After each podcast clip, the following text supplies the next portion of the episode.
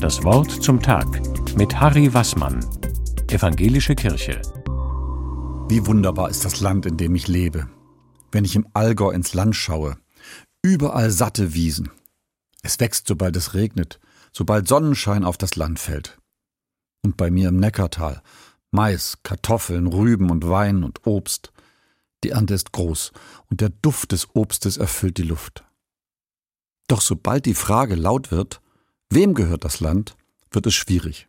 So richtig schwierig wird es, wenn das Land zu einer politischen Größe wird. Wenn es sich mit den Ansprüchen eines Volkes und dem Programm verbindet, das ist unser Land und nicht das Land der anderen, die hier wohnen und siedeln. Wie viele Konflikte haben auf dieser Erde genau hier ihren Ursprung? Das ist unser Land und deshalb müssen die anderen fort. Das gab es schon in biblischen Zeiten. Aber in der Bibel findet sich auch ein friedensstiftendes Gegenkonzept. Das Land gehört niemanden außer Gott allein. Gott ist gewissermaßen der Verpächter. Es bleibt sein Eigentum. Sind die Eigentumsverhältnisse so geklärt, dann geht es darum, ob sich Menschen, eine Gruppe oder ein Volk als würdig erweisen, das Land zu bewirtschaften. Im Frieden mit und neben anderen.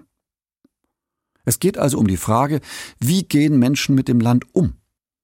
Menschen können sich als Pächter ihres Landes als würdig und unwürdig erweisen. Sie können es bewahren oder aber verunstalten. Wer Boden und Menschen auspresst, verliert das Land. Die Bibel sagt, das Land spuckt ihn dann aus. Mir scheint, diese Einstellung könnte gerade an den Orten Frieden stiften, wo die Vorstellung von Volkszugehörigkeit und Landbesitz zu einer explosiven Verbindung wird wo Menschen vertrieben werden, weil sie angeblich kein Anrecht auf das Land haben, wegen ihrer Herkunft, ihrer Religion, ihrer Lebensweise. Ich denke an Serbien, den Kosovo, an Israel, Palästina und andere Regionen. Die Kette von Landvertreibungen ist so fürchterlich lang. Wie gut wäre es da, wenn sich diese andere Vorstellung verbreiten würde. Das Land, das wir bewohnen, bebauen, beackern und verwalten, ist und bleibt für immer ein von Gott geliehenes Land in seiner Schönheit und Fruchtbarkeit, eben God's own country, nämlich verliehen an die, die es bebauen und bewahren. Die mögen dann bei ihren Feigen, Bäumen und Weinstöcken in Frieden sicher wohnen. So eine Vision des Propheten Micha.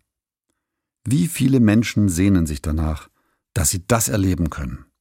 Harry Wassmann, Evangelische Kirche, Rottenburg.